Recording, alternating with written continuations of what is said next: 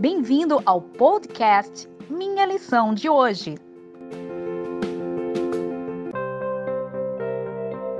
Olá, seja bem-vindo ao podcast Minha Lição de Hoje, terça-feira, dia 1 de setembro de 2020.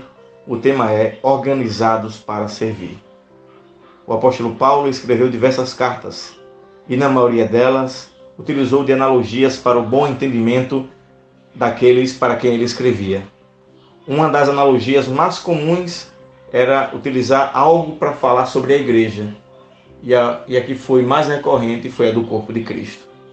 Especialmente em 1 Coríntios 12, do 12 ao 25, nós temos o apóstolo Paulo ilustrando o trabalho conjunto e harmonioso do corpo, assim como também pode ser analisado o trabalho dos pequenos grupos, trabalhos que são interdependentes entre si e de igual importância. Cada membro deste corpo, também assim como membro do pequeno grupo, são importantes para aquela equipe, para aquele grupo que está junto. Paulo foi tão revolucionário ao utilizar a palavra membro que até hoje as pessoas que entram na igreja passam a ser membros de uma igreja, mas não somente na igreja, também em outros lugares. Quem passa a ser membro de um grupo de ciclistas, por exemplo, recebe o nome de membro do grupo de ciclistas. Por isso, você precisa estar procurando sempre o seu lugar para fazer o seu trabalho, para fazer o seu melhor. Não se compare com os outros. Você precisa apenas fazer o seu trabalho. Não se compare se o outro faz melhor ou, digamos, pior do que você. Talvez ele faça apenas de maneira diferente. Assim como o sistema digestório faz um trabalho diferente do sistema cardio, cardiovascular. Contudo, eles são demasiadamente importantes para todo o corpo. Por isso, na sua simplicidade, você faz parte da complexidade do corpo. E assim o corpo de Cristo poderá andar e poderá fazer o seu trabalho na obra. Em um pequeno grupo, você é muito importante. Em uma igreja, você é muito importante. Com sua função, de maneira organizada e integrada, você pode fazer o trabalho para o Senhor. Lembre-se que desanimar talvez seja fácil, mas quando você está perto de alguém, em um grupo menor, você pode ser encorajado e assim pessoas que têm interesses comuns e objetivos semelhantes podem juntamente com você descobrir novos esforços e juntos fazerem com que o corpo possa se locomover. Eu queria agora que você pensasse que a igreja ela pode ser o corpo em que Cristo é o cabeça e cada parte é cada membro.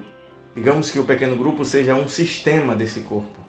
Ele, cada membro é uma parte mínima e o pequeno grupo é parte desse sistema. E assim faz com que, como uma engrenagem, trabalhando para algo muito maior, faz com que a igreja funcione. Os pequenos grupos proporcionam um ambiente para o exercício dos dons espirituais e podem facilmente ser o centro de evangelização de uma igreja, de uma congregação.